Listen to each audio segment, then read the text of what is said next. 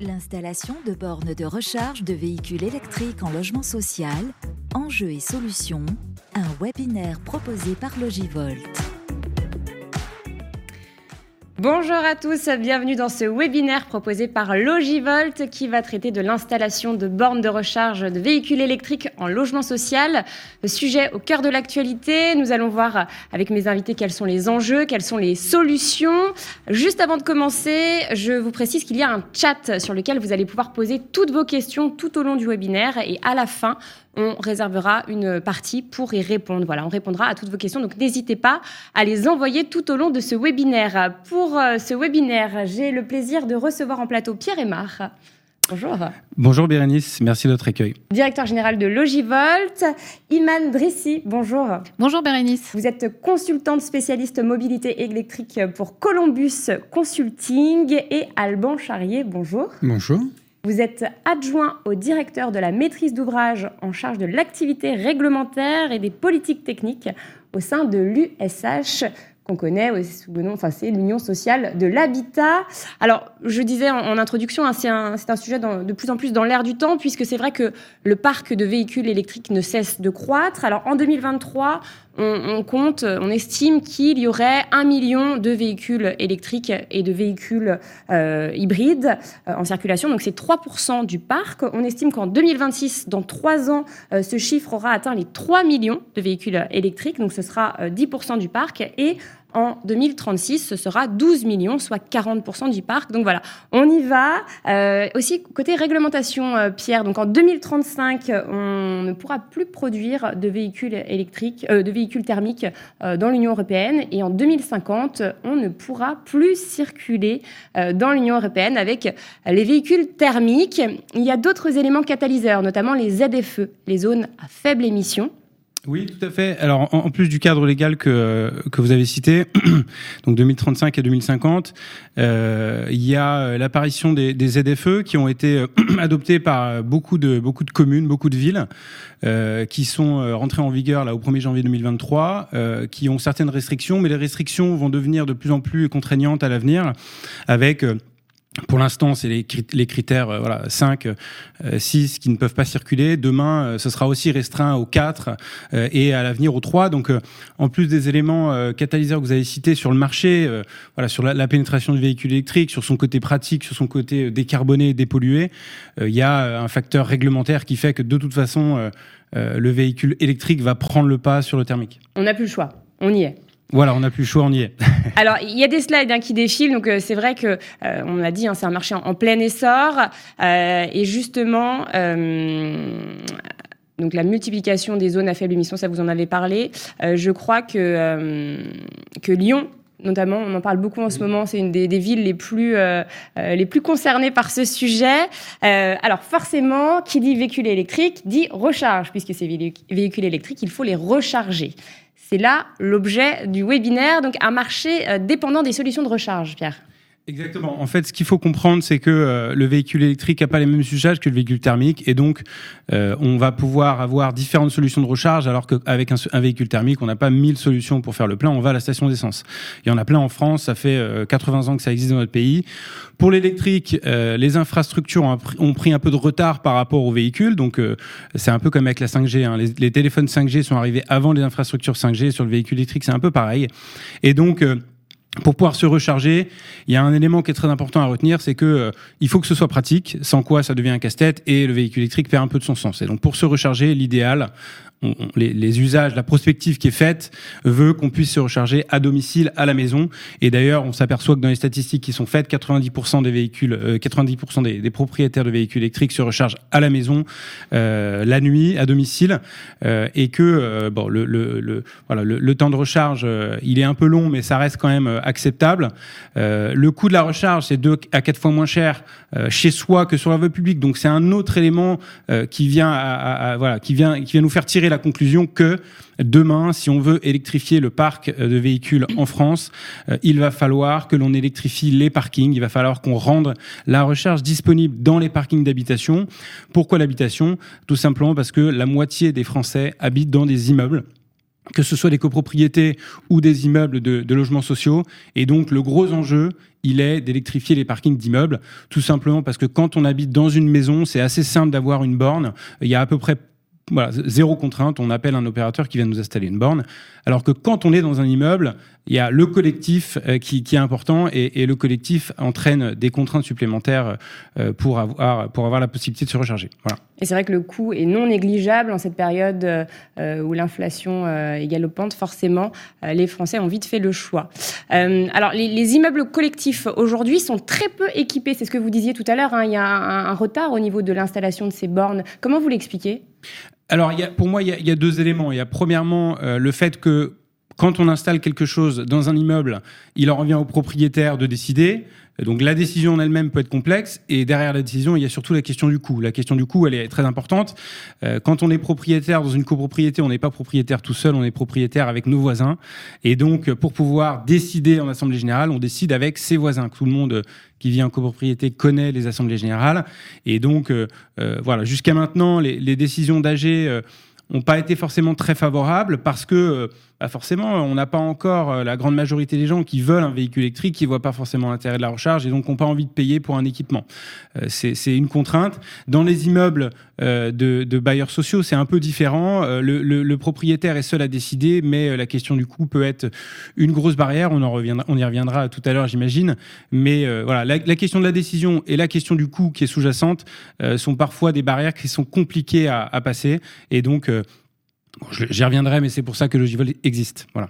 Alors justement, vous parlez des bailleurs sociaux. Je propose euh, que nous donnions la parole justement euh, à ces bailleurs sociaux, en tout cas euh, à l'USH, Alban Charrier. Alors, pouvez-vous déjà nous, nous, parler de votre rôle au sein de l'USH C'est vrai que vous avez, on a dit votre fonction tout à l'heure, mais que faites-vous exactement et, qu'est-ce que l'USH, qu'est-ce que l'Union sociale de l'habitat? Alors, l'Union sociale pour l'habitat, c'est la confédération de, cinq grandes fédérations d'acteurs, euh, d'un peu plus de 600 opérateurs HLM, donc principalement les bailleurs, qu'ils soient publics, privés ou, ou COP HLM. Euh, on intervient, l'USH intervient sur l'ensemble du territoire national, sur l'Hexagone, mais aussi dans les territoires ultramarins. Et on a trois principales missions comme euh, les, les, représentations professionnelles. On a d'abord une, une, une, une, mission de représentation euh, nationale auprès des pouvoirs publics, des médias, du grand public, pour expliquer ce qu'est le logement social, ses fonctions, ses attentes, ses besoins. On a bien évidemment une mission aussi de réflexion euh, et d'analyse euh, et d'études sur tous les dossiers qui peuvent couvrir l'activité d'un bailleur social. Hein. Ça va bien évidemment de la partie technique euh, dont on va évoquer, qu'on va évoquer ce matin, mais aussi la partie sociale qui est le cœur de notre métier. On loge des personnes avant tout. On a une fonction d'information, de conseil et d'assistance auprès, des, auprès de nos adhérents, leur apporter des réponses à leurs questions, leur apporter, être souvent en avance de phase pour essayer voilà, de, de, les, de les alerter sur les enjeux futurs. Et, et l'électromobilité en est un très fort. L'USH, c'est combien d'adhérents? L'USH, c'est 600 adhérents et euh, c'est 400 organismes, qui, 409 organismes qui euh, exploitent et construisent du, du patrimoine. Voilà. C'est un peu plus de 5 millions de, de logements euh, et on loge euh, environ 10 millions de, de Français. Oui, soit 15% des ménages. Tout à fait. Euh, les, les, enjeux pour le secteur HLM, là, ils sont, euh, enfin, ils sont en train de se, se, se renforcer. On a, on a comme toujours, un, un, enjeu très fort sur la, maintenir la production de, de logement social. Il manque de logement social en France. On a des demandes qui sont toujours croissantes. Donc, il faut qu'on continue à produire, ce qui euh, mobilise énormément de nos, capacités financières. On a un enjeu qui prend énormément d'ampleur. Hein, on l'entend euh, depuis maintenant pas mal de semaines euh, à la télévision et dans tous les débats. C'est euh, la, décarbonation du, parc social, enfin décarbonation de, de, des usages de la France, dont le parc, euh, bâtiment résidentiel et le parc social, pour lutter contre le réchauffement climatique. Et ça, ça va avoir un impact extrêmement fort et important sur euh, l'activité des bailleurs dans les années qui viennent. Les, les, bailleurs sociaux, justement, à ce sujet, vous évoquez la loi climat et résilience, euh, sont vraiment concernés. Il y a beaucoup de passoires thermiques. Euh... Alors, il y, en a, il y en a toujours trop peu. Euh, la, performance moyenne énergétique du parc social est meilleure que la moyenne nationale. Il y a 9% environ de passoires énergétiques dans le parc social quand il y en a 19 dans le parc français. Ça s'explique par à la fois un parc un peu plus récent que le parc national, mais aussi surtout une activité très forte des bailleurs depuis toujours euh, dans la rénovation du parc. Hein. Ça fait, on est euh, à la différence d'autres acteurs de l'immobilier, on est euh, constructeur exploitant, donc euh, on exploite notre patrimoine sur sa durée de vie, donc on a un intérêt fort à l'entretenir et à maintenir sa, performance. Donc on a un parc plus performant, mais les enjeux du, réchauffement climatique font que quoi qu'il arrive, parc privé comme, parc social, on doit investir très très lourdement. Globalement, c'est multiplier par deux les efforts que l'on fait aujourd'hui. Mm. Alors, euh, ça peut être une opportunité pour le déploiement des IRVE. Quand on arrive sur une, sur une réhabilitation lourde, on va traiter l'ensemble des, sujets qui, peuvent, euh, qui peuvent être euh, traités la performance énergétique, mais aussi l'électromobilité. L'électromobilité, c'est aussi une réponse au réchauffement climatique, puisqu'on va permettre de baisser les, gaz à effet de serre. Et puis, le, dernier enjeu pour, pour les bailleurs, c'est, euh, et c'est notre ADN, on doit garantir aux locataires un, logement de qualité, bien évidemment, mais aussi avec des services euh, égaux euh, avec tous les Français, donc, dont l'électromobilité, donc apporter à nos, à nos locataires la capacité d'avoir accès à l'électromobilité. et donc voilà, l'ensemble de ces enjeux, ça crée une difficulté aujourd'hui, c'est un besoin fort de financement. Euh, dans un contexte où les ressources sont de plus en plus contraintes, hein, euh, avec les différents sujets comme la RLS par exemple. Euh, sur le, principalement sur le sujet donc de l'électromobilité, c'est c'est encore un sujet, c'est un sujet de préoccupation fort. Hein, les, on le voit avec les, bailleurs qui sont présents aujourd'hui, on le voit avec les bailleurs qu'on a pu avoir dans dans l'ensemble des webinaires qu'on a fait au, sein de l'Union sociale pour l'habitat sur ce sujet-là. Donc il y a une grande manque d'intérêt, il y a une préoccupation puisqu'on a une obligation aussi réglementaire de répondre au droit à la prise. Donc c'est des demandes que peuvent, que peuvent recevoir les bailleurs. De la part des locataires. De la part des locataires, tout à fait. On est encore dans une phase où on a plus de questions que de réponses. Donc euh, j'espère que enfin, le, webinaire aussi est un élément de réponse. Euh, on a travaillé euh, avec le G-Volt, mais aussi avec d'autres acteurs, et en particulier Enedis, à, la, à une étude l'année dernière qui a, qui a, permis de publier le, cahier repère au centre. Donc c'est un des, des, vecteurs de communication que l'on a pour apporter à nos adhérents de la, de la, de la connaissance et, de l'information. Donc là, on voit que nos bailleurs ils sont encore dans une, on est dans des attentes de solutions, des solutions de financement en particulier, on, va le réévoquer, euh, et on est dans la définition de la stratégie, des, des questions encore techniques et des questions financières. Mmh. Alors, euh, Iman, on l'a vu, beaucoup de questions autour de cette installation, ces installations de ces bornes de recharge pour les véhicules électriques. Une demande qui euh, ne cesse de croître également, en même temps que le parc de ces véhicules électriques. Alors, vous qui euh, êtes chez Columbus Consulting, quel est votre point de vue là-dessus et que faites-vous déjà alors concrètement chez, chez Columbus? Alors, nous, donc Columbus Consulting, dont déjà on est une, une, société à mission, donc on a vraiment l'objectif, c'est d'accompagner les entreprises dans la transformation dans leur transformation responsable. Donc, dans ce cadre-là, on accompagne de, nombreux, euh, de nombreux acteurs différents, que ce soit euh, des, plus grosses entreprises comme on connaît donc dans le secteur énergétique, euh, des EDF, des Enedis, des RTE, mais aussi en côté, côté banque avec notamment des enjeux sur, sur les critères, par exemple ESG. E mais donc nous, nous, vraiment, notre vocation, c'est accompagner les entreprises et on a une réelle spécialité donc sur les sujets énergétiques et sur les sujets mobilité électrique plus particulièrement. Euh, on a accompagné des, bailleurs sociaux euh, dans, euh, dans leur définition de leur stratégie de déploiement de bornes de recharge. Alors, on, a accompagné il y a déjà plus de cinq ans des acteurs. Donc, c'est vraiment des acteurs qui étaient précurseurs à ce moment-là, qui, qui, avaient déjà en fait des demandes de locataires et qui se demandaient globalement bah, bah, comment, comment répondre à ces besoins. Euh, et donc, euh, l'objectif était un peu. Alors, il n'y avait pas Logivolt à l'époque, il n'y avait pas les dispositifs Enedis, mais c'était globalement de se poser un peu la question de euh, quelles solutions mettre en place dans, dans les logements, quelles solutions dans les différents parcs. Est-ce qu'on fait des stratégies localisées, des stratégies à l'échelle du parc? Donc c'est vraiment toute la démarche qu'on a qu'on a fait avec avec nos avec les, les, bailleurs que nous avons accompagnés. Et puis au fil de l'eau, bah forcément ça, ça, ça s'est un peu plus un peu plus développé on avait plus de solutions à donner aussi aux, différents bailleurs. Et donc, euh, voilà, aujourd'hui, on a, on a une réelle expertise sur ce sujet-là et puis globalement sur, euh, sur euh, les, les, sujets mobilité électrique, avec notamment les travaux qu'on mène avec la VER ou, la FIREV, et dans lesquels on est, on est très actif. Parce que j'imagine que chaque cas est différent. Oui, alors chaque cas est, différent. Euh, il y a beaucoup de paramètres euh, globalement qui rentrent en compte, que ce soit la localisation euh, de, l'organisme de, logements sociaux, que ce soit bah, finalement qu'est-ce qu'ils ont dans leur parc, des parkings intérieurs, des parkings extérieurs. Mais, pour, nous, hein, globalement, enfin, ce qu'on voit à notre échelle, des, gros enjeux du, déploiement des, points de charge dans l'habitat social, c'est déjà finalement, comme le disait un peu Pierre, c'est rendre la mobilité accessible à tous C'est-à-dire qu'aujourd'hui, il ne faut pas un développement à, deux vitesses hein, de la mobilité électrique. Il faut que tout le monde euh, puisse euh, bah, participer à cette décarbonation des transports. Et donc l'enjeu, hein, un, enjeu majeur de ce déploiement, c'est finalement bah, que tout le monde hein, puisse, puisse avoir accès à des véhicules, à des véhicules électriques. avoir un coût aussi assez bas finalement pour le locataire. voilà, l'enjeu dans l'habitat social, c'est que bah, finalement le locataire puisse payer le moins cher possible pour que il accède à une facilité euh, enfin qu'il que ce soit plus facile pour lui d'acheter un, véhicule électrique. Donc c'est l'un des, enjeux majeurs aussi euh, pour l'habitat social. Euh, vraiment étudier la complémentarité de toutes les solutions qui existent. Aujourd'hui, voilà, il y a des, solutions, Logivolt en est une, des solutions techniques et financières qui existent, et, donc étudier la complémentarité de ces solutions qui sont importantes pour pouvoir finalement couvrir tout le parc des des organismes et puis répondre à tous les besoins de, euh, des locataires. Et puis euh, anticiper euh, les, besoins des locataires.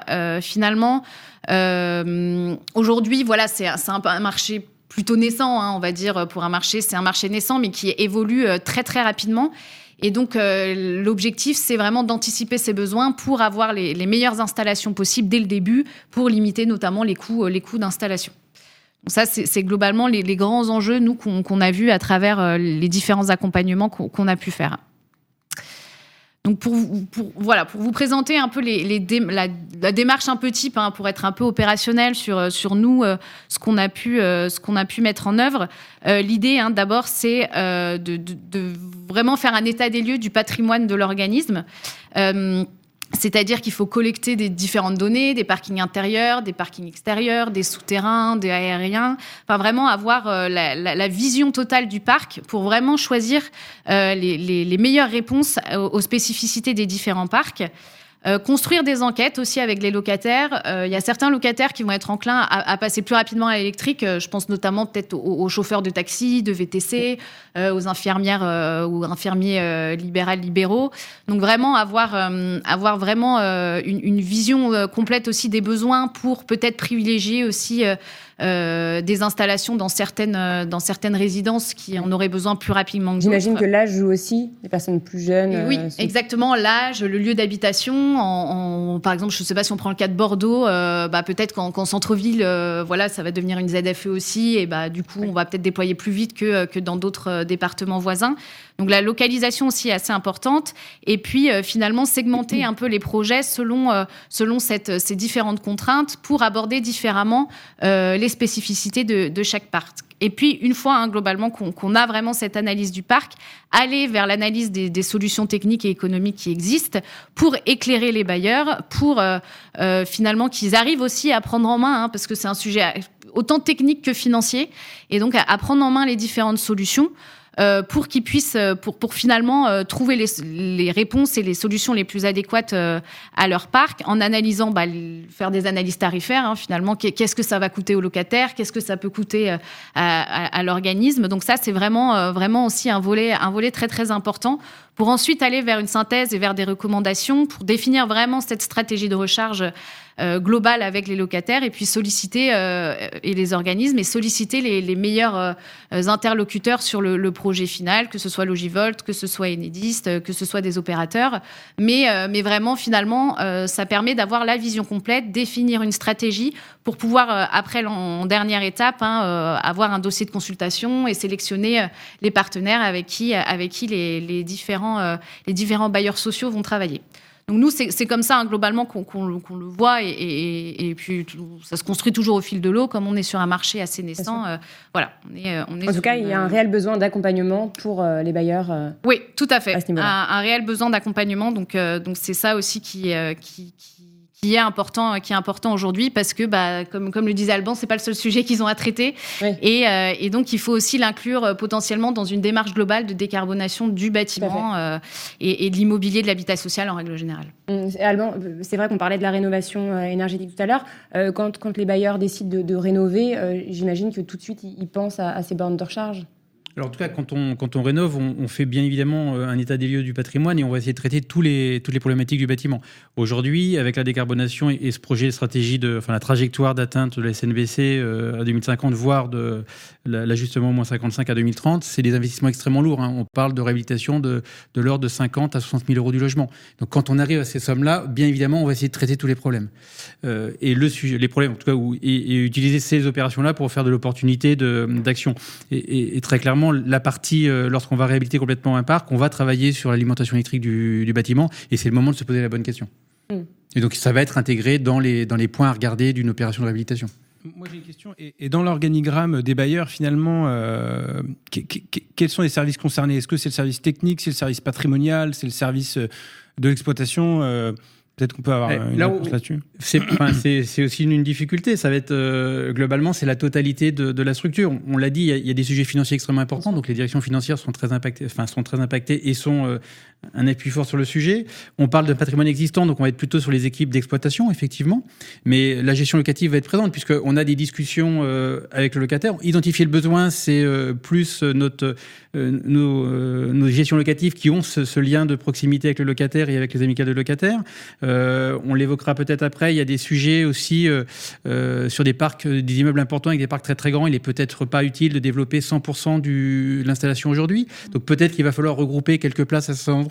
Et ça, c'est, on va avoir direction juridique sur le sujet puisqu'on a, il va falloir expertiser les baux on est sur du patrimoine ancien, donc on peut mm. avoir des baux relativement anciens. Donc en fait, globalement. Tous les services sont concernés. Tous les services sont concernés, avec très probablement, comme euh, euh, quand c'est fait sur une stratégie euh, générale de parc, ça va être plutôt la direction du patrimoine, donc la, direction qui gère l'existant, qui va définir la stratégie. Et dès qu'on va arriver à intégrer ces, déploiements dans le cadre de réhabilitation, on va être avec les, directions de construction et d'exploitation. Mais, mais, globalement, c'est l'ensemble de la structure qui doit, qui doit regarder. La direction générale aussi, hein, quand on va commencer à définir une stratégie sur un patrimoine entier, euh, la direction générale doit aussi euh, être euh, partie prenante. Hmm. Alors Iman, est-ce qu'on peut s'intéresser maintenant aux, différentes solutions avec des, exemples un peu plus concrets, donc des, solutions de raccordement C'est vrai que ça touche à l'architecture, hein, c'est ce que vous disiez, Alban. il y a différentes, différentes cas de figure, différents cas de figure en tout cas. Oui, donc aujourd'hui, alors il existe trois, on va dire, alors on va pas rentrer dans le sujet technique technique, mais il y a trois euh, grandes architectures de raccordement possibles aujourd'hui dans l'habitat dans l'habitat collectif. Alors le raccordement en colonne horizontale, qui lui est plutôt euh, réalisé par euh, Enedis ou ses partenaires, qui qui permet globalement de mettre un, compteur électrique en fait à chaque place de parking, ce qui permet notamment pour le, le locataire de choisir son propre fournisseur d'énergie euh, pour euh, sa facture d'électricité, pour sa recharge de, de véhicule. Euh, là, pareil, donc sur, sur ce point-là, sur, sur ce raccordement-là, Enedis a sorti, enfin en tout cas, a, aussi son dispositif de, financement qui a été notamment validé avec dans une délibération de la CRE qui est sortie cette semaine, donc la comité de régulation de l'énergie. Et, et, donc pareil, ils proposeront un, dispositif de financement qui est un peu différent de Logivol, c'est-à-dire que là, le, le locataire doit payer en, une fois hein, son raccordement, euh, mais euh, qui permet de s'adapter à toutes les, typologies de parking, intérieur comme extérieur et de toute taille, ce qui permet d'aller en complémentarité avec, euh, les deux solutions, les à côté. Donc un raccordement où, là, du coup, plus en lien avec le, dispositif Logivolt, avec la création d'un PDL dédié, c'est-à-dire que dans, un parking, on va créer un PDL spécifique aux, bornes de recharge et on va euh, raccorder globalement à ce PDL tous les, tous les, points, de, tous les points de charge. Et donc le PDL sera commun, euh, sera commun à tout, à tout l'immeuble.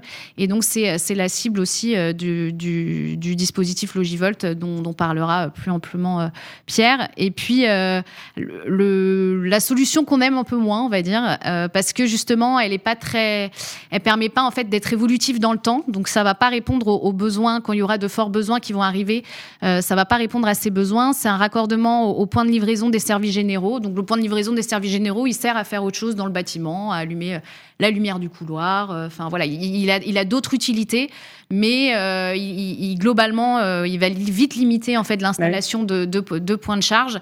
Et donc celui-là, aujourd'hui, on le conseille un peu moins voire pas du tout, parce qu'il va pas permettre d'anticiper des, des, besoins, des besoins forts qui aura, qui, qui, qui, vont arriver. C'est pas une solution pour le long terme en fait. C'est pas du tout une solution pour le long terme et et, et, en fait ça ça va pas permettre en tout cas de, déployer un, nombre de bornes assez important. Et si, alors là, si la demande explose, et eh ben vous allez repartir sur une des deux solutions d'à côté et, euh, euh, remettre des coûts. Euh, et ça va faire des coûts en plus. Et, c'est surtout pas, c'est surtout pas ce qu'on veut aujourd'hui. Hmm. ensuite. Donc globalement, hein, ces solutions techniques, elles, ont fait émerger des offres de financement. Alors, il y a plusieurs on va dire, modèle de financement. Il y a le financement qui, peut euh, être réalisé par le bailleur hein, en propre. Le, bailleur va financer toutes les infrastructures euh, euh, et, donc c'est lui qui prend vraiment à la charge l'installation de, de, de l'infrastructure collective qui sera en amont des bornes. Donc ça, c'est vraiment un modèle financement bailleur. Un modèle du coup qui, qui est en lien avec l'installation des colonnes horizontales qui lui est proposé par Enedis, comme je l'ai dit, comme je l'ai dit auparavant. le modèle du point de livraison dédié qui, lui, bah, peut être soit financé par un opérateur, soit par plusieurs opérateurs dans un même parc, ou donc soit par Logivolt, euh, qui, est, qui est donc euh, un des deux gros modèles aujourd'hui de, financement qui existent. Et puis après, après avoir installé hein, globalement cette infrastructure collective, il y a aussi le coût de la borne, hein, qui peut être un certain coût pour un locataire, mais qui rentre en compte dans le projet, euh, dans le projet d'installation d'IRVE, d'infrastructure de recharge pour véhicules électriques, et qui lui peut être porté par différents, par différents euh, par différentes personnes, hein, euh, le locataire, l'opérateur ou le bailleur. Et en fait, c'est toute cette stratégie, donc euh, ce que vous voyez de financement comme stratégie d'installation technique, qui est à définir et qui, et qui est nécessaire de définir pour répondre aux besoins et pour répondre surtout à la typologie du parc de, de, de l'organisme de logements sociaux. Alors justement, euh, j'avais une petite question à, Alban à ce sujet, parce que c'est vrai que la, première solution, c'était que le, bailleur prenne tout en charge. J'imagine que c'est la solution la moins privilégiée, euh, au vu de ce qu'on s'est dit tout à l'heure, notamment sur euh, le coût de la rénovation énergétique ça reste un coût en plus, ça, fait un ça ferait un coût en plus pour, euh, pour le bailleur, d'où euh, la solution Logivol qui apparaît comme euh, la meilleure solution, en tout cas. Oui, oui tout, à fait. Enfin, aujourd'hui, ce qu'on disait, aujourd'hui, les, enjeux, enfin, les, enjeux auxquels doivent répondre les bailleurs mobilisent déjà plus que la totalité de leurs fonds propres. Donc, tout ce qui pourra être préfinancés, financés, euh, accompagnés par, un tiers et leur permettre de garder cette capacité à faire pour le développement du parc et pour sa, décarbonation est, importante. Avec euh, bien évidemment les contraintes. Il faut que ce préfinancement-là soit un coût supportable et euh, on l'a déjà dit, enfin Iman l'a déjà dit tout à l'heure, un des sujets, on, reparlera dans les préconisations, mais un des points que le bailleur doit garder, doit garder vraiment en tête, c'est qu'il faut que le coût utilisateur en sortie soit adapté à la capacité de nos locataires. Euh, on loge des personnes à, revenus limités. Et donc, euh, Forcément, faut pas que. Euh, effectivement, ce qui, pourra être préfinancé par, par d'autres, c'est une bonne chose. Il faut que ça soit un coût qui, qui permette d'être supportable pour, le, pour le, locataire. Et puis, ça, ça m'amène à une question, on ne l'a pas encore évoqué, mais on a encore un sujet que, que l'USH porte très fortement auprès des administrations et auprès de l'État, c'est les aides que, que peuvent avoir aujourd'hui les copropriétés sur le déploiement de l'infrastructure mmh. collective que les, que les bailleurs n'ont pas. Donc ça, on, a une demande très très forte auprès de, auprès de l'administration et de l'État sur ce sujet-là. Il faut ouvrir le, financement euh, qui existe pour les copropriétés aux bailleurs sociaux sur l'infrastructure collective, qui va permettre d'accélérer le déploiement, ce qui va permettre de mieux garantir le coût utilisateur et donc de faire euh, bah, développer ces, euh, ces, solutions. Alors Pierre, vous qui avez organisé ce webinaire, qui en est à, l'origine, pouvez-vous nous expliquer donc déjà pourquoi avoir euh, décidé d'organiser cet événement Et puis euh, peut-être nous, parler de, Logivolt, hein, qui est une solution de financement, hein, c'est ce qu'expliquait euh, Iman tout à l'heure. Oui, tout à fait. Alors, pourquoi on a organisé ce, webinaire C'est que on a tous les trois ici présents, on a, comme toute l'industrie, un devoir de pédagogie. On sait que c'est des sujets complexes. Euh, c'est pas c'est pas commun que des, entreprises qui sont très structurées doivent faire appel à des cabinets de conseil sur des sujets finalement voilà, euh, relativement simple d'électricité. Euh, le sujet est complexe, euh, les problématiques sont très complexes. il faut lier beaucoup de connaissances juridiques, techniques. Oui, on a vu tout à l'heure que ça concernait tous les services quasiment. Voilà, c'est transverse chez, chez, mm. les bailleurs et, donc c'est un peu un, ping-pong. Bah tiens, c'est arrivé chez moi, mais c'est toi qui dois le traiter, etc. Donc c'est c'est un, un, sujet qui est complexe euh, et, et, en fait, on, on voilà, on, une manière de rendre le sujet un peu plus compréhensible par tout le monde, euh, c'est de présenter c'est de faire des supports, euh, c'est de faire des formations. Il y a plein de formations qui existent euh, sur le marché. Il y a l'AVER qui fait des formations très intéressantes euh, et qui, euh, qui aident. Nous, vraisemblablement, notre finalité, c'est que finalement, on puisse œuvrer dans le sens de la, de la mobilité décarbonée du véhicule électrique parce que ça va dans le sens de la, voilà, de, de d'un monde meilleur, clairement, hein, d'une transition écologique. Et donc, ce travail, on ne le fera pas sans pédagogie, premièrement, et sans, et sans financement, deuxièmement. Voilà. Donc, euh, solution de financement, Logivolt, euh, acteur aussi de la transition écologique. Oui, alors Logivolt, pourquoi on existe? Euh, Déjà, euh, qui on est? On est une filiale de la Caisse des dépôts, euh, donc créée en 2021. on a une vocation qui est d'accompagner le, voilà, le, le, changement qui est en cours et de, de le financer. On, on, a vocation à vraiment faciliter l'accès à la recharge dans les immeubles d'habitation. Pourquoi les immeubles d'habitation? Parce qu'on a vu tout à l'heure, c'est ici, enfin c'est chez soi que les gens vont se recharger, premièrement.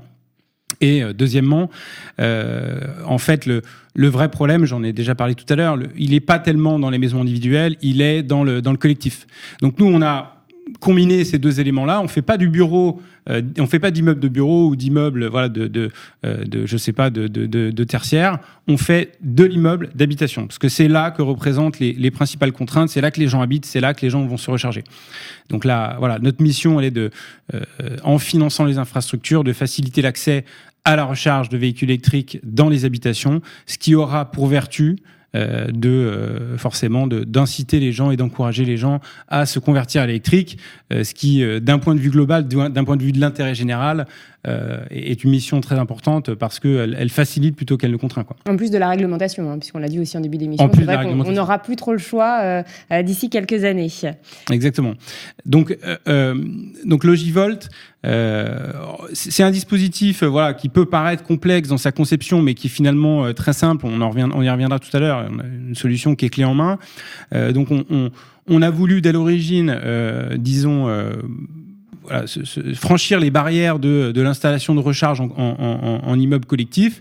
En France, il y a deux grandes catégories d'immeubles collectifs la copropriété euh, et, euh, et, le logement social. Alors, on a lancé fin 2021 notre première offre de financement pour la copropriété, et donc on investit euh, dans les copropriétés. On paye l'intégralité euh, des coûts d'infrastructure de recharge collective dans les dans les copropriétés sans reste à charge pour, pour les copros. Le dispositif pour le logement social, lui, a pris un petit peu plus de temps parce que euh, est un peu plus euh, complexe à mettre en place. Mais ce que je peux vous dire, c'est que euh, un an et demi après son lancement, on a déjà convaincu plus de 2500 copropriétés. Et donc, voilà, on, participe activement aux, quelques, à la dizaine de milliers, ou voilà, à la quinzaine de milliers d'immeubles qui a déjà choisi une solution. Et on est un des acteurs, disons, prépondérants de, de ce marché puisque forcément le alors, en copropriété, la, la, barrière de la décision en AG, elle est très complexe. Nous, on arrive avec une solution avec zéro reste à charge pour, pour, pour la copro. Donc, on, on facilite clairement le, le, choix de tout le monde. On facilite, on facilite le, le, le travail du syndic euh, et euh, tout ça avec des coûts qui sont acceptables dans un schéma qui est pérenne et qui permet, dans la longue durée, de euh, que tout le monde se projette par rapport à, à un schéma. Euh, Iman en a parlé de, de droit à la prise qui est euh, qui est un peu un euh, qui, peut être très efficace dans certains contextes, mais qui est un peu un pansement. Et euh, la décision qu'on prendra d'octroyer un, droit à la prise, il faudra la, remettre en cause un an après parce qu'il y aura peut-être d'autres demandes. Et donc, euh, c'est en ce sens-là que Logivolt, on est, on a une valeur énorme chez nous qui est la durabilité. On est là pour s'inscrire dans la durée. On investit dans le futur. Euh, pour, euh, pour œuvrer dans le sens de, voilà, de, de, de, de, la transition écologique. Alors, on va parler de cette durée, on va, on va parler aussi de, quelques cas de, de retour d'expérience. Juste avant, je rappelle que si vous avez des questions, euh, vous pouvez les poser sur le chat directement et on y répondra en fin de webinaire. Il y aura un temps pour les questions-réponses. alors, justement, sans reste à charge pour le collectif, hein, c'est ce que vous nous disiez. comment ça fonctionne concrètement? Alors, comment ça fonctionne concrètement? Je parlais de pédagogie tout à l'heure, je vais essayer d'être pédagogue sur le sujet. En fait, si vous, vous avez un besoin de recharge dans, dans votre immeuble et que vous n'avez pas ce qu'on appelle l'infrastructure collective, euh, vous allez peut- peut-être pouvoir euh, raccorder votre place, vous allez peut-être pouvoir installer une borne sur votre place et cette borne, électriquement parlant, techniquement parlant, va être raccordée aux parties communes de l'immeuble. Sauf que c'est pas fait pour ça.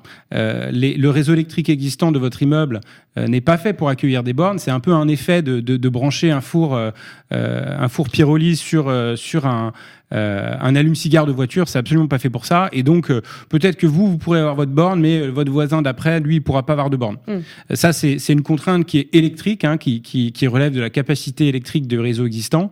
et donc, il faut faire évoluer ce réseau électrique existant, donc celui à la base qui alimente les appartements, celui qui alimente l'ascenseur, les lumières des parties communes, la porte de garage. Euh, il faut faire évoluer ce réseau et donc il faut installer un nouvel équipement. C'est ce qu'on voit sur le schéma, c'est ce qui est en bleu. Il faut installer un nouveau point de livraison. Ça, c'est le schéma euh, Logivolt. Euh, donc nous, on va, euh, on va essayer de mutualiser les équipements pour pouvoir mutualiser les coûts. on a toujours cette démarche de garder des, des coûts bas et donc on va installer un nouveau point de livraison qui est un nouveau compteur électrique euh, en, aval évidemment euh, du, transformateur électrique qui lui appartient au, gestionnaire de réseau, distributeur Enedis. Euh, et en partant de ce, point livraison, on va installer des tableaux divisaires et, toute une infrastructure qui va amener des chemins de câbles et qui va permettre donc le raccordement de toutes les places de parking dans le futur en, en l'équipement en borne. Donc en fait cette infrastructure collective, elle est un préalable nécessaire au raccordement des bornes, tout simplement parce que bah, pour avoir plusieurs bornes, il faut une capacité électrique suffisante, et pour avoir une capacité électrique suffisante, il faut installer ce qu'on appelle l'infrastructure collective. L'infrastructure collective dans le collectif, enfin dans l'habitat collectif, euh, ça coûte cher. Euh, dans un immeuble, disons, de 60, 70 places de parking, euh, ça peut coûter 25 000 euros. donc, dans, dans, les copropriétés, clairement, les gens n'ont pas encore ressenti le besoin euh, de, de pouvoir euh, acheter euh, cette infrastructure, ce, cet équipement. Et donc, c'est pour ça que Logivolt fait tout sens, fait tout son sens. C'est que nous, on va investir dans l'infrastructure.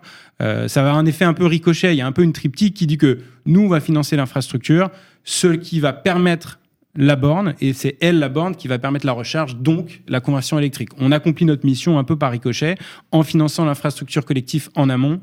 Euh, on va permettre euh, voilà l'adoption de véhicules électriques euh, en aval. C'est c'est comme je disais un cercle vertueux et pour l'instant, euh, notre mission se, se passe bien. Euh, et donc, la, la, problématique de collectif, qu'on soit en copropriété ou de logement social, oui. elle est la même. Il y a des coûts. Il y a des, de euh, il y a des demandes. Il y a des demandes. Et, et donc, euh, on, on, va pouvoir, on va, on va pouvoir, on, on, a adapté notre offre en fait de de, de, de, de, copropriété au contexte du logement social. Pourquoi? Pourquoi on l'a adapté au logement social? Bah Déjà pour le pour l'impact qu'on va avoir. Hein, Alban le disait, il y a 10 millions de Français qui habitent dans dans des logements sociaux. Ça fait des centaines de milliers de, de places de parking à équiper. Euh, il y a des besoins de recharge. Donc les bailleurs, euh, voilà, reçoivent euh, tous les mois. J'ai pas le, le, comptage exact évidemment, mais tous les mois, il y a des demandes de recharge, il y a des habitants qui veulent se recharger, il y a des résidents qui euh, ont un besoin ponctuel ou parfois euh, quotidien de, se recharger. Et euh, ce qu'on s'est aperçu, c'est que on a, fait un pilote, on a fait des expérimentations, donc on a échangé avec des bailleurs sur leur retour d'expérience, on a essayé de comprendre. Et, ce qu'on a compris, c'est que aujourd'hui, c'est un peu un, sujet pour la gratter les bailleurs n'ont pas la possibilité de traiter efficacement ces, droits à la prise. Donc les besoins augmentent, il n'y a pas de solution en face. En parallèle, dans l'organigramme, je parlais d'organigramme tout à l'heure, euh, c'est un peu entre différents services. Donc ça demande de l'organisation, ça demande d'allouer des ressources, surtout humaines. Euh, ça demande de se faire aider, notamment par des cabinets de conseil qui, connaissent, qui connaissent bien le sujet, euh, parce que les compétences, elles sont un peu nouvelles. Et, et, et, donc voilà, tous les bailleurs n'ont pas toutes ces compétences en interne, même les plus gros, et, et ça peut être complexe. Et et, et l'autre point, c'est que bah, c'est la question du coût. Hein, on en a parlé tout à l'heure. Les bailleurs, ça fait dix ans qu'ils ont à, rénover leur patrimoine, qu'ils investissent énormément sur leurs fonds propres et en dette euh, sur leurs bâtiments. Euh, et donc, à un moment charnière, euh, il y a une question de timing en fait. Il y a un moment charnière où ça fait dix ans qu'ils ont beaucoup investi dans, dans ce sujet-là et qu'ils n'ont pas la possibilité de, de, pouvoir financer en propre euh, les infrastructures de recharge. Euh, c'est en écoutant un peu tous les bruits de, de cet écosystème qu'on a qu'on a essayé de voilà de, de terminer le puzzle en proposant notre offre pour le logement social qui a qui a trois, voilà, qui, synthétiquement, qui a trois avantages. Euh, notre solution, elle est vraiment dédiée aux bailleurs sociaux. Elle n'est pas, euh, elle est pas adaptable, disons, elle est vraiment faite pour les contraintes des bailleurs sociaux. Elle est sans reste à charge pour le bailleur, c'est-à-dire que c'est Logivol qui finance l'intégralité de l'infrastructure collective qu'on a vu sur le schéma avant, sans aucun investissement de la part du bailleur. notre solution, elle est de bout en bout, c'est-à-dire que on va nous s'adosser et s'associer à des opérateurs, parce que nous ne sommes pas un opérateur, on va s'associer à différents opérateurs. Il y en a beaucoup des opérateurs en France? Alors en France, il y en a, il y en a, il y en a beaucoup. Euh, ce qu'on appelle la définition d'un opérateur, pour moi, elle va un petit peu au-delà de, de, celle d'un installateur, parce qu'un installateur, il est capable de faire des travaux d'électricité. Un opérateur, il est capable de gérer un réseau. il gère l'exploitation, en fait. Voilà, il gère l'exploitation. Donc euh, euh, il y a peut-être un peu plus d'installateurs que d'opérateurs. en plus de ça, vu que c'est un marché nouveau, c'est souvent des entreprises qui sont relativement petites encore. Mm. donc nous, dans notre démarche de toujours garantir une, une, une, durée très longue et, et un fonctionnement dans la durée, on a fait un référencement d'opérateurs, notamment pour notre partie copropriété. Donc on a euh, travaillé avec des opérateurs, on a établi des critères, on a fait une sélection d'opérateurs qu'on a référencés chez nous et que l'on recommande bien volontiers à, qui chercher un opérateur. C'est tout est sur notre site. Euh, donc on a fait ce travail voilà, de sélectionner des opérateurs.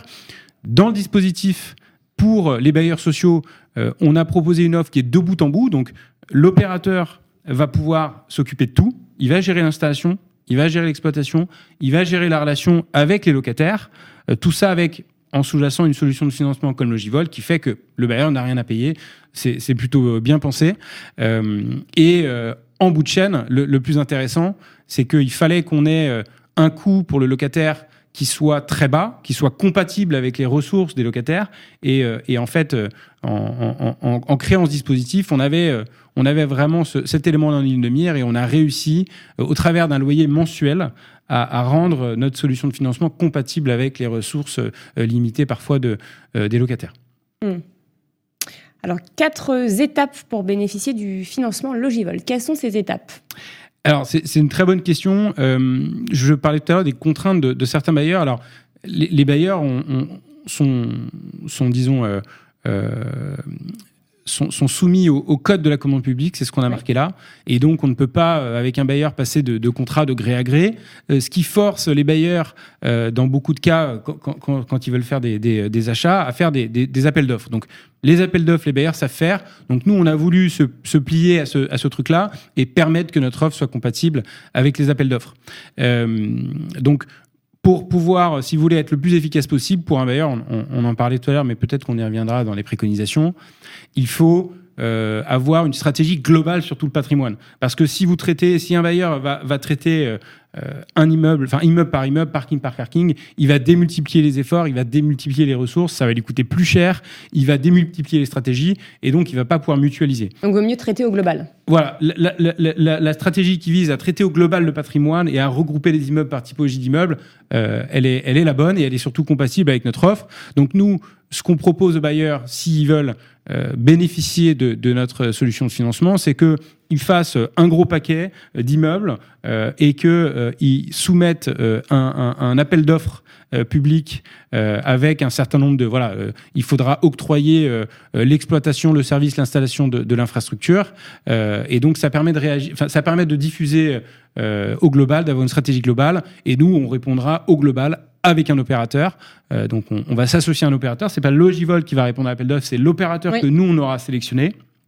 Et d'ailleurs, il se peut que euh, parfois, si un appel d'offres sort, euh, il y ait euh, un, deux, trois opérateurs, quatre opérateurs qui répondent. c'est possible qu'il y en ait plusieurs, oui. C'est possible qu'il y en ait plusieurs. Nous, on n'a pas de, de, contrat d'exclusivité. On, est juste là pour que les infrastructures se fassent. Mm. Voilà. Donc, il y a des gens qui sont faiseurs, il y a des gens qui sont demandeurs mais qui n'ont pas le financement. Donc, nous, on est un peu le, voilà, le, la troisième, la troisième, le troisième pilier de, de ce dispositif.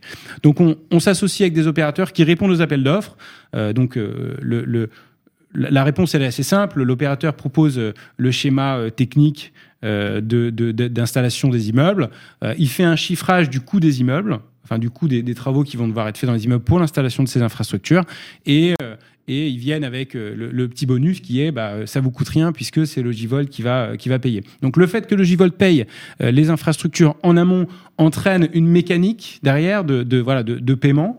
mais ce qu'il faut retenir, c'est que ça ne passe pas par les comptes du bailleur et, euh, euh, et, c'est le locataire euh, qui va payer directement à l'opérateur les différents éléments de facturation que sont l'allocation de la borne, le paiement de l'infrastructure collective et la consommation électrique. Ça ne passe pas par les comptes du bailleur, par, par le service de gestion locative. Et donc, c'est un des gros avantages, c'est que ça facilite vraiment le travail euh, des, des équipes du bailleur en, en, dans un mode où il déléguerait, il externaliserait euh, ce service. Voilà, donc une, fois que euh, l'appel d'offres est octroyé à un opérateur avec le J-Volt, euh, le, le, le, contrat sera signé entre, on peut venir sur la slide d'après, entre euh, le, le, bailleur et l'opérateur, parce que c'est bien l'opérateur mmh. qui a répondu qui va être le concessionnaire, c'est bien un contrat de concession.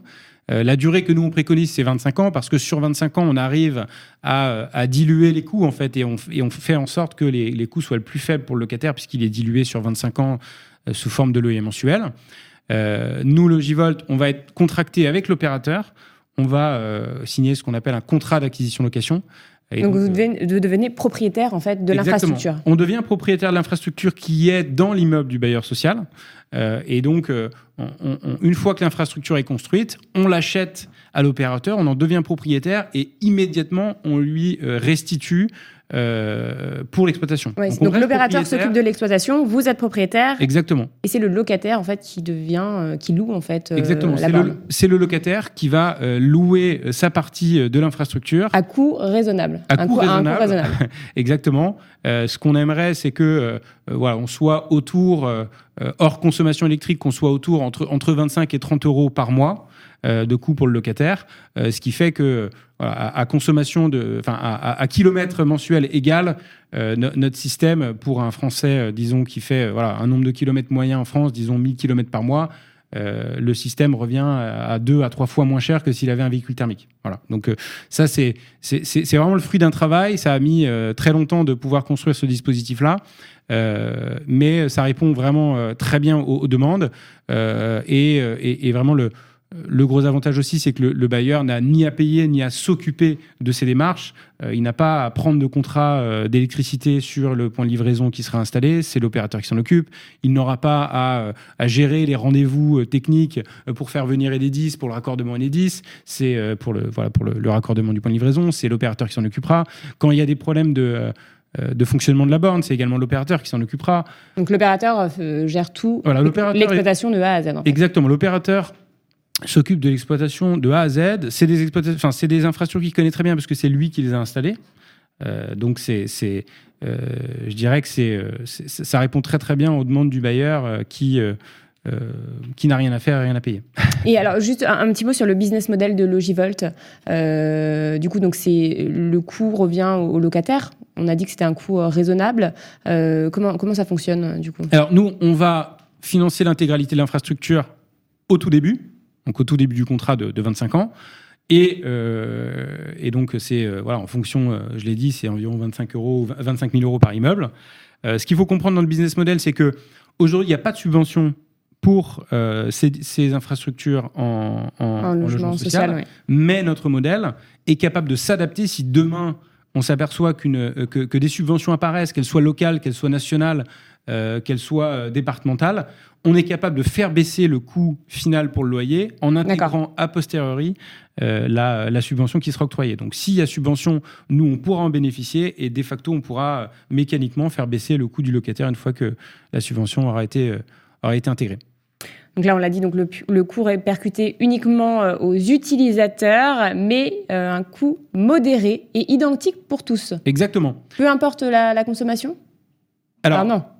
En fait, non, la partie consommation, c'est la partie variable. La partie mais il, y a, il y, a une partie fixe qui, euh, euh, nous, qui, euh, qui est prévue avec Logivolt, qu'elle soit identique pour tous les locataires du même bailleur. Donc, si un bailleur, je dis n'importe quoi, sort un appel d'offres pour 100 parkings de 100 immeubles, nous, on va faire une péréquation sur ces 100 immeubles. Et donc, le coût de l'infrastructure mensuelle, le loyer mensuel qui sera facturé au locataire par l'opérateur, mais qui reviendra à Logivolt en, bout de chaîne, sera identique pour tous les locataires. Il n'y aura pas de euh, discrimination ou de euh, voilà, bah vous, votre parking était un peu plus complexe, vous allez payer plus. On va péréquer tous les coûts de sorte à ce que s'il y a dans le, dans, dans, le le patrimoine qui est concerné, un immeuble, je dis n'importe quoi, à Toulouse, euh, un autre à Bordeaux, un autre à Mulhouse ou euh, un autre à Lille, euh, c'est le même appel d'offres. Nous, on aura lissé tous les coûts et donc le locataire final paiera le même coût. Voilà.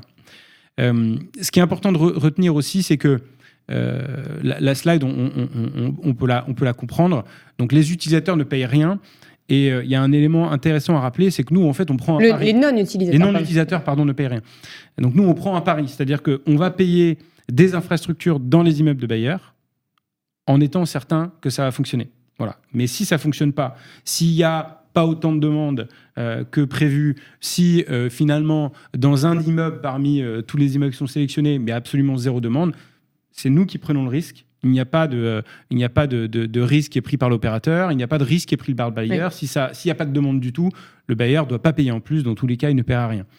Premièrement et deuxièmement, donc comme, comme on le disait, c'est seulement ceux dans les résidences où il y aura une infrastructure installée qui ont demandé une borne, que ceux qui se rechargent, qui ont une borne, qui paieront le coût. Ceux qui n'ont pas de borne, mais qui ont une place de parking, mais qui ne sont pas utilisateurs, ne paieront rien, évidemment. Hmm. Donc ça, c'est important de le préciser, parce que j'imagine que les locataires qui n'ont pas de, de, véhicule euh, se posent la question. Exactement. Euh, alors, les, les, grands avantages, si on doit résumer Alors, les grands avantages, si on doit résumer, pas de reste à charge pour le bailleur, c'est nous qui payons l'infrastructure à 100%.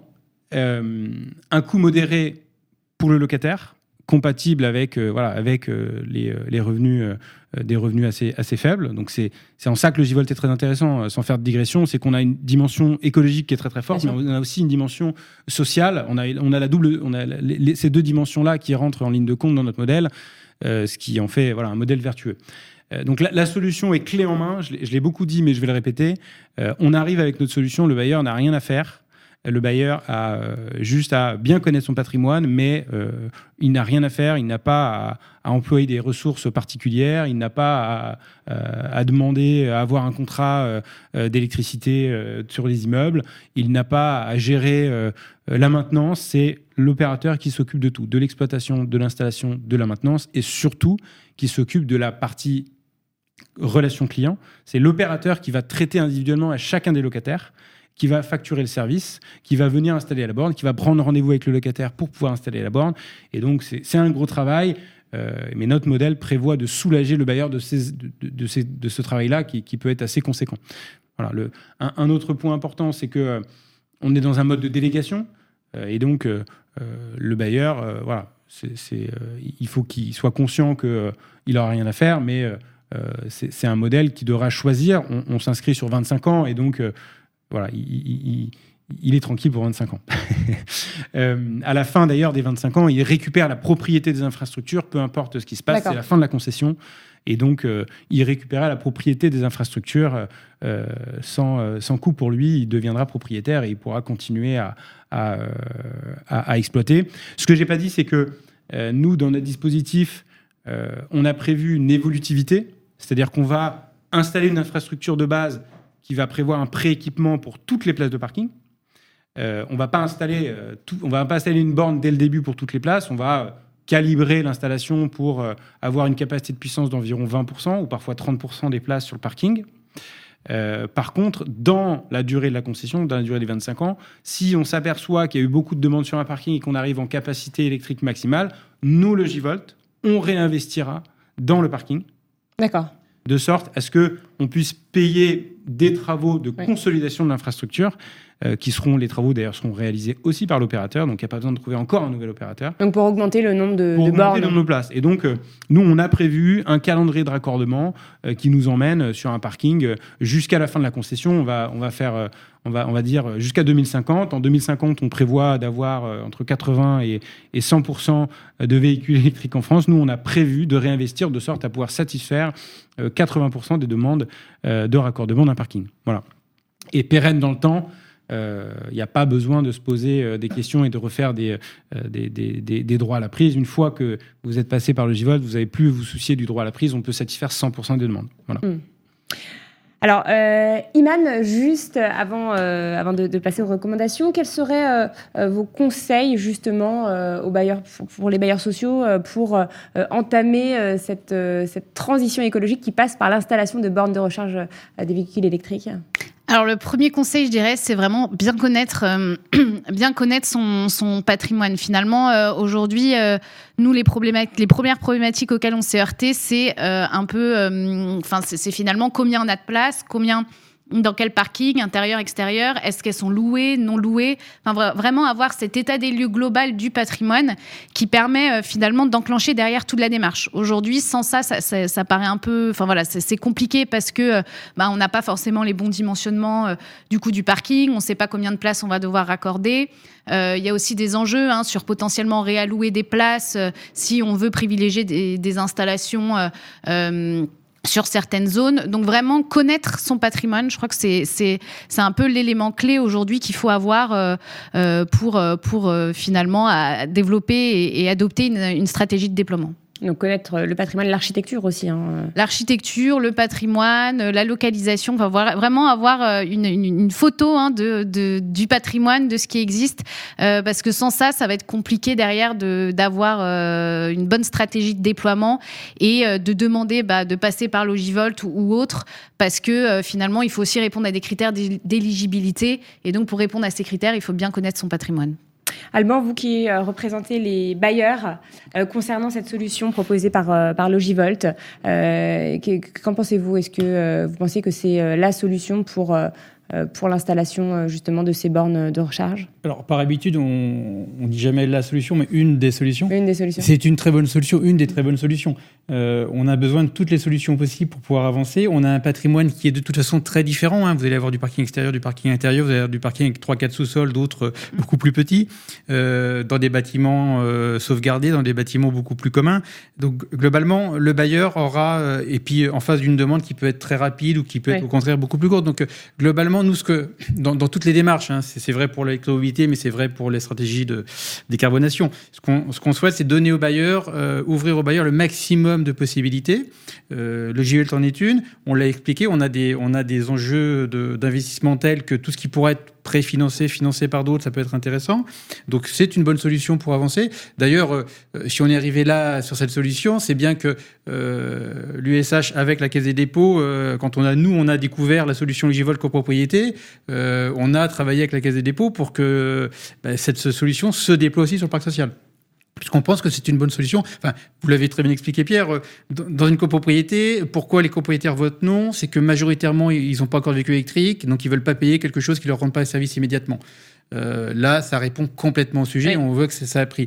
Dans le parc social, c'est un peu différent puisqu'on est décideur, mais en même temps, aujourd'hui, on a des arbitrages en termes de priorité de financement qui sont tels que euh, si on peut avoir une solution de financement, bah, ça va lever la problématique et, et permettre de réintégrer euh, l'électromobilité dans une priorité peut-être un peu plus forte. Donc c'est une, enfin, c'est une solution euh, qu'il faut regarder, il faut que les bailleurs regardent. Mmh. Alors concernant les, les, recommandations maintenant pour euh, définir une stratégie euh, de déploiement de ces bornes, euh, anticipées déjà Ouais, je crois que c'est le maître mot, euh, anticiper.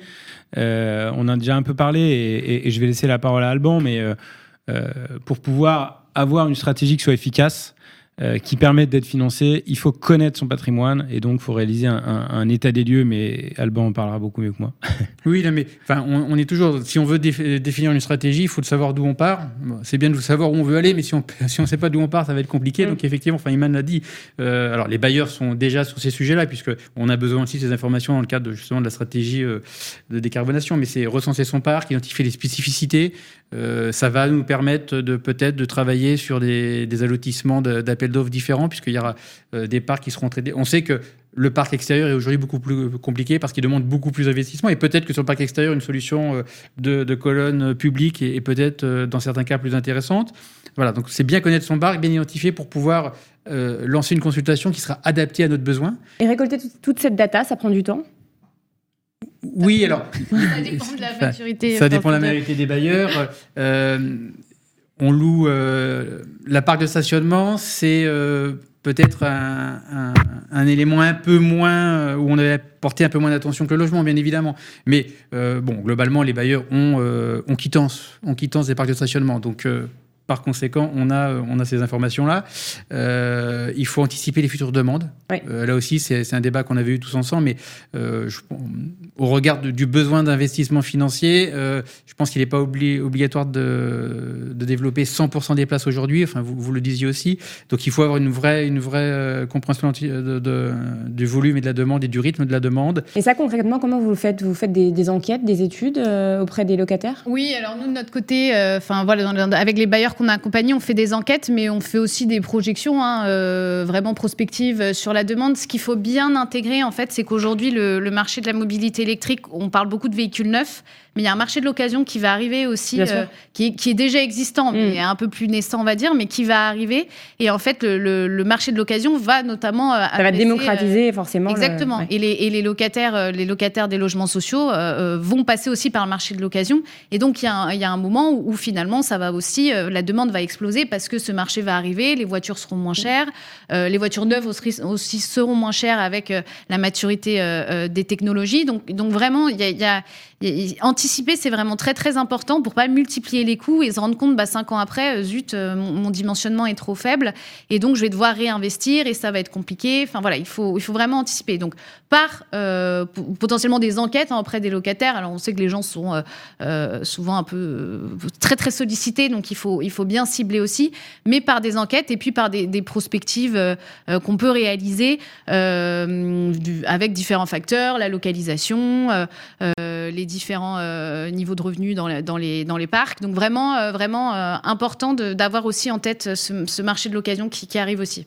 Mmh, c'est vrai, c'est important ce que vous dites. Il ne faut pas qu'on se retrouve bloqué dans cinq ans quand tout le monde aura finalement acheté un véhicule électrique et que bah, peu de personnes pourront le, charger le soir chez soi. Bah c'est ça. Et, pas créer aussi des, voilà, on a parlé aussi de parfois les, certains bailleurs nous ont parlé de bornes mutualisées par exemple entre mmh. plusieurs locataires, mais ça c'est pas une solution évidente parce qu'en fait finalement tout le monde se recharge un peu au même moment, hein, c'est-à-dire le soir quand ils rentrent chez eux. Pas une solution pérenne en tout cas. En tout cas, c'est pas vous êtes ponctuellement sur certaines places avoir une ou deux bornes, mais c'est pas c'est pas une solution forcément idéale pour pas créer aussi euh, bah voilà, des mésententes entre les locataires. Euh, donc, donc vraiment avoir cette, cette stratégie euh, pour, pour, pour, répondre vraiment aux besoins très efficacement et limiter les coûts. Hum. Donc, analyser les demandes et puis donc bah, stratégie de déploiement. ça, c'est la dernière recommandation. Oui, avoir vraiment une, une, une, stratégie de déploiement, c'est-à-dire euh, se dire euh, sur 4, 5 ans, euh, je vais développer peut-être tel parking d'abord pour pas non plus mettre toutes les forces dès le début, mais, mais cibler d'abord des parkings. peut-être qu'on va d'abord cibler des parkings intérieurs parce que c'est un peu plus facile que les parkings extérieurs, parce que les parkings extérieurs peuvent avoir un coût assez important. donc vraiment avoir, avoir cette stratégie parce que, parce que ça, ça va permettre d'être efficace. Anticiper aussi le, la, ressource humaine hein, au sein de l'organisme voilà, c'est gérer quand même des installations dans un patrimoine qui peut être assez important. Et en fait, finalement, pour, gérer ce déploiement, pour suivre, pour en informer les locataires, pour aller récolter les besoins, les demandes, ça prend du temps.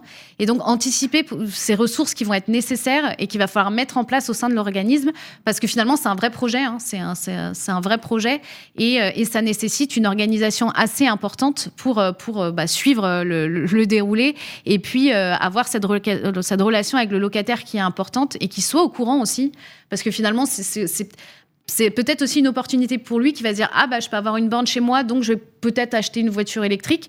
Et avoir euh, et pas ce schéma inverse de dire euh, d'être un peu attentiste. Et, finalement ça va peut-être aussi pousser à, euh, les utilisateurs à, décarboner leurs leur moyens de, transport. Donc c'est aussi c'est un, un, vrai finalement au-delà du, du, de l'enjeu social c'est un enjeu énergétique global pour la France. Donc c'est aussi c'est aussi voilà le, le, pouce en tout cas aider et, et, donner des petites impulsions aux locataires pour qu'ils aussi ils passent aussi à l'électrique et puis et puis il y a aussi un peu ce, maillage avec la collectivité. Euh, vous allez être dans une ville, le maillage avec la collectivité, vous avez peut-être des parkings extérieurs qui sont ouverts au public euh, parce qu'il y a une autre solution à l'intérieur. Se mailler potentiellement avec la collectivité qui, lui, aura ses propres schémas directeurs de déploiement de bornes pour aussi finalement s'inscrire dans un, dans un projet global euh, de déploiement. Et ça, ça peut être aussi un, un enjeu assez important pour l'organisme social et aussi bah, pour potentiellement euh, aider d'autres électromobilistes à, à surcharger euh, par ailleurs. Donc ça, c'est, enfin, je pense en tout cas que c'est vraiment aussi un élément clé, euh, un élément clé majeur. Alors, les recommandations pour définir une stratégie de déploiement. Oui, du coup, on en a, voilà, on, a, dit les, plus, euh, les plus importantes. Euh, voilà, globalement, euh, comprendre vraiment cette spécificité, anticiper les futures demandes, adopter une stratégie et puis construire une stratégie long terme pour avoir un coût le plus faible possible, pour répondre aux besoins et pour vraiment aider, aider, aider les locataires à, à décarboner leurs moyens de transport. Et plus on s'y prend tôt, plus on réduit les coûts, forcément. Oui, et puis on anticipe. moi, je, vais, abonder euh, encore sur un dernier élément, c'est que euh, j'ai envie de, dire aux, gens qui nous écoutent de de pas euh, de pas se baser sur leur instinct. Il y, a, y a un élément de cognitif qui se dit parfois bon bah voilà les véhicules ça arrive mais j'ai encore le temps. On- n'a pas vraiment le temps. Il faut y aller.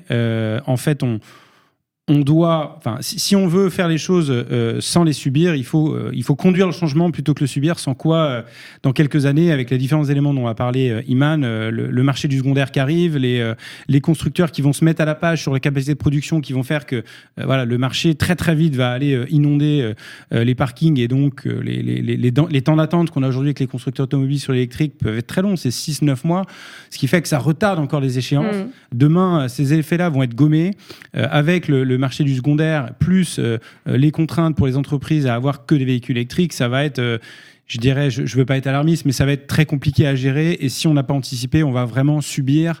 Euh, il peut y avoir voilà, euh, des situations où ça va être très inconfortable. Donc, euh, même si je sais que les bailleurs ont déjà beaucoup de travail, prenez le sujet à bras le corps, Oui. renseignez-vous, essayez d'allouer des ressources. Il y a une grosse partie immobilière et juridique qu'il faut organiser dans l'organigramme pour que le sujet soit pris en compte. C'est un truc aussi technique. Euh, et donc, euh, voilà, prenez le, le sujet à bras le corps, allez-y. Euh, Il y a certains bailleurs qui ont déjà sorti leur, leur appel d'offres. hein. Il y a des Mhm. appels d'offres qui sont déjà sortis sur le sujet, donc auxquels nous on va on va répondre. Il y en a d'autres en construction auxquels on va répondre également probablement.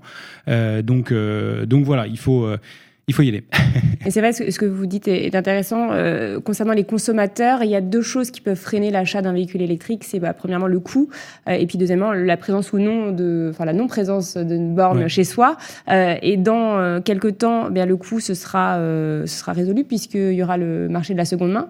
Forcément, on pourra avoir un véhicule électrique euh, euh, à coût euh, réduit. Donc, il y aura forcément une demande qui sera plus importante de la part des locataires.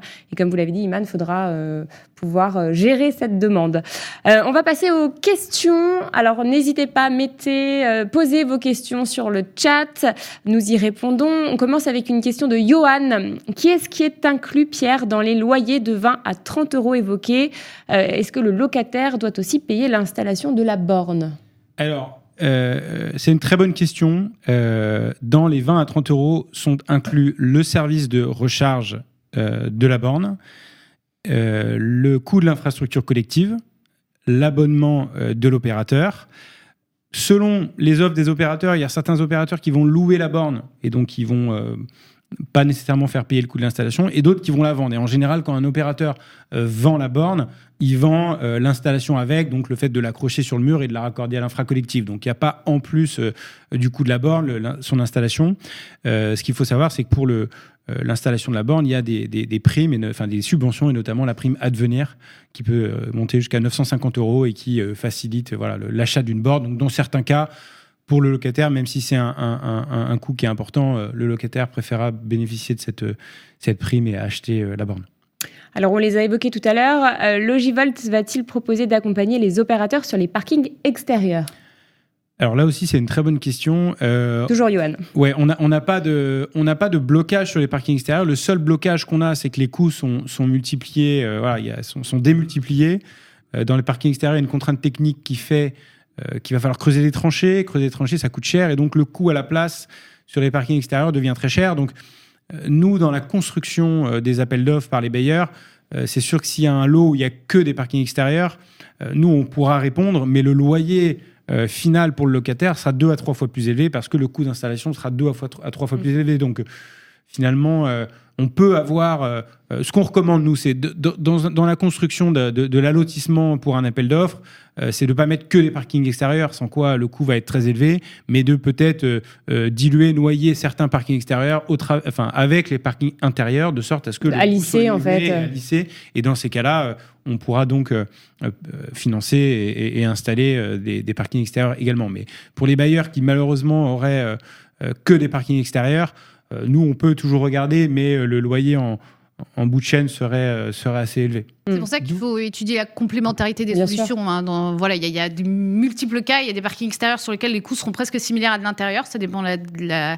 de la- la disposition du parking. Pour des, certains, les coûts vont exploser. Donc c'est pour ça qu'il y a vraiment un, un intérêt, et notamment sur ces parkings extérieurs, à étudier la complémentarité euh, des, dispositifs. Et, je, rappelle, c'est aussi pour ça qu'il est, est, extrêmement important que les subventions à devenir sur l'infrastructure mm. soient ouvertes aussi aux bailleurs sociaux. Mm. Aujourd'hui, c'est quand même assez ahurissant que ça ne soit ouvert qu'aux parcs privés et non pas aux parcs sociaux. La, répartition un parc, euh, parc extérieur, parc intérieur, c'est à peu près moitié-moitié. On a un peu plus de parcs extérieurs que, de parcs intérieurs. Alors ça dépend des niveaux. Les cœurs de métropole, on est plutôt sur le parc intérieur, mais d'un autre côté, ça, tombe bien parce que c'est là où peut-être la demande est encore euh, la plus importante. Mais on va avoir ce sujet du parc extérieur et il faut effectivement qu'on arrive à, baisser les coûts, euh, soit par d'autres solutions, enfin en mixant les solutions, soit aussi et surtout en obtenant l'égalité de traitement entre parc social et parc privé. Mmh. sur les parkings extérieurs, juste une petite parenthèse, nous on on, est faiseur, en fait, on est faiseur sur le, sur, le, sur le marché. On a envie de faire évoluer cet écosystème-là.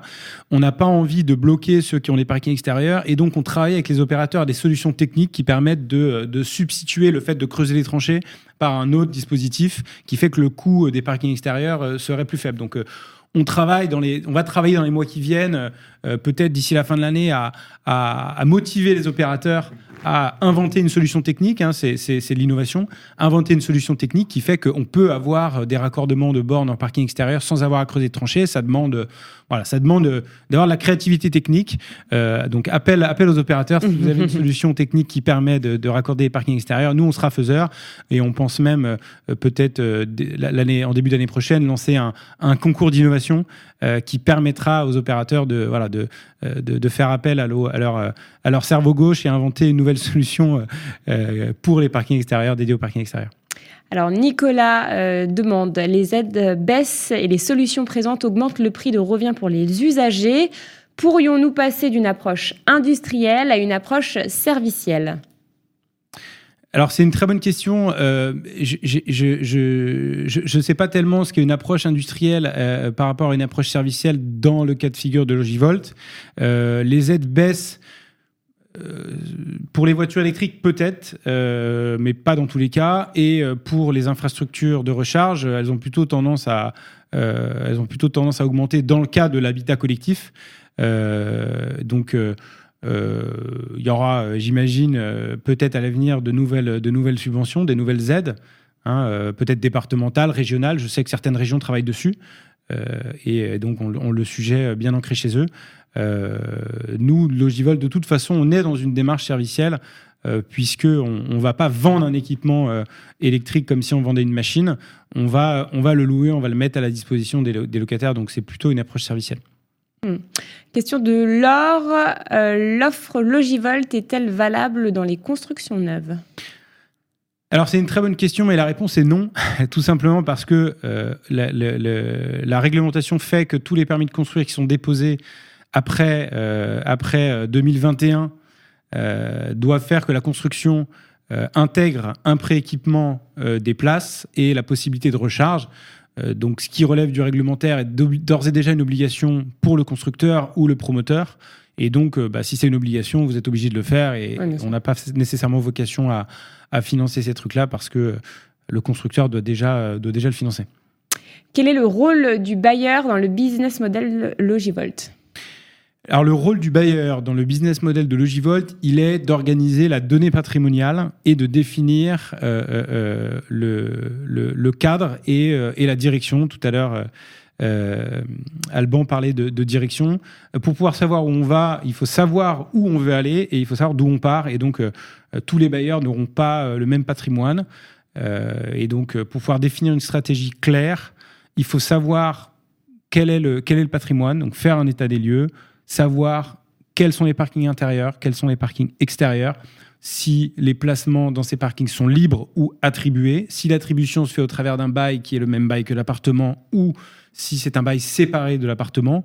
Euh, euh, c'est plein de questions euh, comme ça qui peuvent être qui peuvent être simples à poser aujourd'hui, mais qui doivent faire l'objet d'un travail du bailleur pour récupérer la donnée et l'organiser. Donc c'est en ça euh, que euh, le rôle du bailleur euh, est, prépondérant dans notre modèle.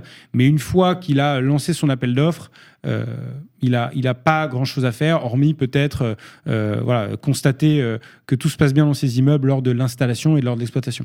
c'était une question de Daniela. Il y a une question de Xavier. Je crois que c'était quel était le délai On vient de la poser celle-ci, je crois. C'est Xavier, quel, était, quel est le délai entre la réflexion du bailleur et l'installation de, des bornes de recharge pour les véhicules? entre nous euh, sur les, accompagnements qu'on a fait. Euh, alors, ça dépend hein, de, quelle base on part. Euh, voilà, si, les données patrimoniales sont, bien ou pas. Enfin, en tout cas, le, délai de réflexion est quand même assez important parce qu'il faut, analyser hein, le parc et ça, ça, ça, prend du temps hein, d'analyser le, le, parc. alors, il va s'accélérer parce qu'aujourd'hui, on connaît les solutions. Euh, nous, quand on a démarré, euh, il n'y avait pas forcément euh, toutes les solutions, ou alors elles étaient aux prémices. Donc, il y avait aussi ce travail d'échanger avec Logivolt notamment, d'échanger avec les opérateurs pour connaître hein, tout ce qui est tout ce qui est possible de proposer, à, de proposer à aux bailleurs. Alors, je dirais, et entre l'installation de l'IRVE, pareil, ça va. alors, l'installation dépend de nombreux euh, paramètres. Euh, il y a, l'installation, par exemple, du, point de livraison qui est à la charge d'Enedis, donc il y a les délais Enedis. Après, il y a les délais de l'opérateur, donc bon, mettons, allez, 5-6 mois. Euh, donc on peut être dans un délai à, un an et demi parce qu'il y a aussi la consultation. La consultation, ça prend du temps, il faut, laisser, faut la construire, il faut laisser du temps à l'opérateur de répondre. Donc on peut dire un an et demi, euh, potentiellement un an et demi, euh, voire deux ans pour, pour avoir vraiment du début du projet à la, à la première installation. Ça peut paraître long, mais on, parle de stratégie de déploiement sur l'ensemble d'un parc. un parc, ça vit 50 ans, donc c'est mais et là, ça me ramène à, rappeler, anticiper. Aujourd'hui, euh, on pense qu'on a du temps parce qu'on a peu de demandes. Euh, lorsque la demande va exploser, si elle explose rapidement, euh, on, va avoir ces difficultés-là. Donc il faut vraiment, à minima, dans, l'enquête qu'on avait pu faire l'année dernière avec les bailleurs, il y a au moins la moitié, 50% des bailleurs nous répondaient soit être en cours, soit avoir mis en place une stratégie. Je pense que la première étape là, il faut déjà, il faudrait que les bailleurs se lancent tous dans la stratégie de, réflexion, enfin, de réfléchir à une stratégie de déploiement de, de l'électromobilité sur leur parc. Et c'est vrai ce que vous dites, toutes les, enquêtes, en tout cas, euh, le, disent, hein, euh, euh, ça ne va pas se faire progressivement et on va citer un véritable boom des, véhicules électriques, d'où, encore une fois, l'importance de prévoir. alors, on a une autre question. quelles sont les conditions d'éligibilité de la solution Logivolt? Alors, les conditions d'éligibilité euh, de, la, solution de Logivolt, euh, c'est déjà euh, d'être le propriétaire, donc d'être en monopropriété sur le parking en question, ne pas avoir voilà une division du volume qui fait que ah bah non on n'a qu'une partie du parking, l'autre elle appartient à la mairie, etc. C'est une condition prépondérante pour que nous on puisse travailler, enfin que l'opérateur puisse travailler, c'est d'être propriétaire des parkings et donc d'inclure à l'appel d'offres que des parkings où, euh, où, le bailleur est en monopropriété. Euh, donc ça, c'est la première. La seconde, c'est que nous, on puisse euh, être propriétaire du matériel. Et pour ça, il y a des petites subtilités juridiques. Il faut que le matériel en question soit considéré comme des biens meubles et non des biens immeubles. il y a plein d'autres conditions d'éligibilité, mais il faut que nous, on puisse voilà, se projeter et travailler sur 25 ans. voilà, donc si, si pour une raison X ou Y, un bailleur n'a pas envie d'aller au-delà de 10 ans ou 15 ans parce que euh, il a ses raisons. Euh, nous, ça va être plus complexe euh, de diluer le coût sur la durée et donc les coûts seront supérieurs, ce qui répondra du coup pas forcément aux besoins et sera un peu un peu dissuasif. On, a sur notre site internet la liste voilà, de, toutes les conditions d'éligibilité qui sont plutôt de l'ordre du, juridique. Je ne vais pas les lister là, mais je vous invite à, regarder sur notre site. C'est assez, c'est assez clair et, et voilà. Euh, qui sera responsable de la gestion quotidienne de l'installation des bornes de recharge euh, pour véhicules électriques, y compris la facturation des services, la maintenance des bornes de recharge et la résolution des problèmes techniques dont on a parlé brièvement tout à l'heure? Oui, alors euh, cette question-là, je pense que c'est celle que, beaucoup de bailleurs se posent.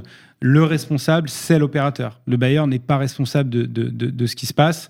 Euh, D'ailleurs, on a aussi beaucoup la question de ah mais qui va faire la maintenance? Un réseau électrique, de manière générale, euh, si vous voulez, c'est pas comme un ascenseur. Il n'y a pas besoin de faire une maintenance. Il n'y a pas besoin d'une révision annuelle. Euh, c'est le, réseau électrique qu'on a chez soi à la maison. On on va pas aller réouvrir les prises chaque année pour les nettoyer. Donc un réseau électrique, ça demande très peu ou pas du tout de maintenance. La maintenance, elle sera surtout sur les bornes quand il y a un problème, un dysfonctionnement. Et donc, c'est le rôle 100% de l'opérateur de gérer le dysfonctionnement. C'est lui qui se déplacera. Euh, et donc, ce qui facilite la vie du bailleur avec notre système, c'est qu'il y a un seul interlocuteur pour l'installation, pour l'exploitation, euh, pour les problèmes de maintenance. Et donc, ça évite que euh, dans d'autres typologies de solutions, d'avoir 25 ou 30 ou 40 ou 50 opérateurs différents qui doivent prendre des rendez-vous pour venir installer la borne. Nous, il y a un seul interlocuteur ça facilite vraiment le, sujet. C'est toujours les mêmes personnes qui viennent, et donc il y a des relations qui peuvent se créer avec avec voilà les, gardiens, les responsables techniques d'immeubles. Donc c'est un seul interlocuteur auquel se fier, c'est plus pratique et ça facilite la vie des, des, bailleurs. Hmm. Dernière question. Alors, en quoi la solution de Logivolt est-elle adaptée aux contraintes juridiques de l'habitat social collectif? Alors la solution est adaptée aux contraintes techniques parce qu'elle est euh, disponible au travers d'un appel d'offres public. Euh, elle est disponible au travers d'une concession. Hein. Les, bailleurs euh, ont le droit d'octroyer des, concessions. et elle est compatible avec, avec la vie d'un immeuble, immeuble HLM.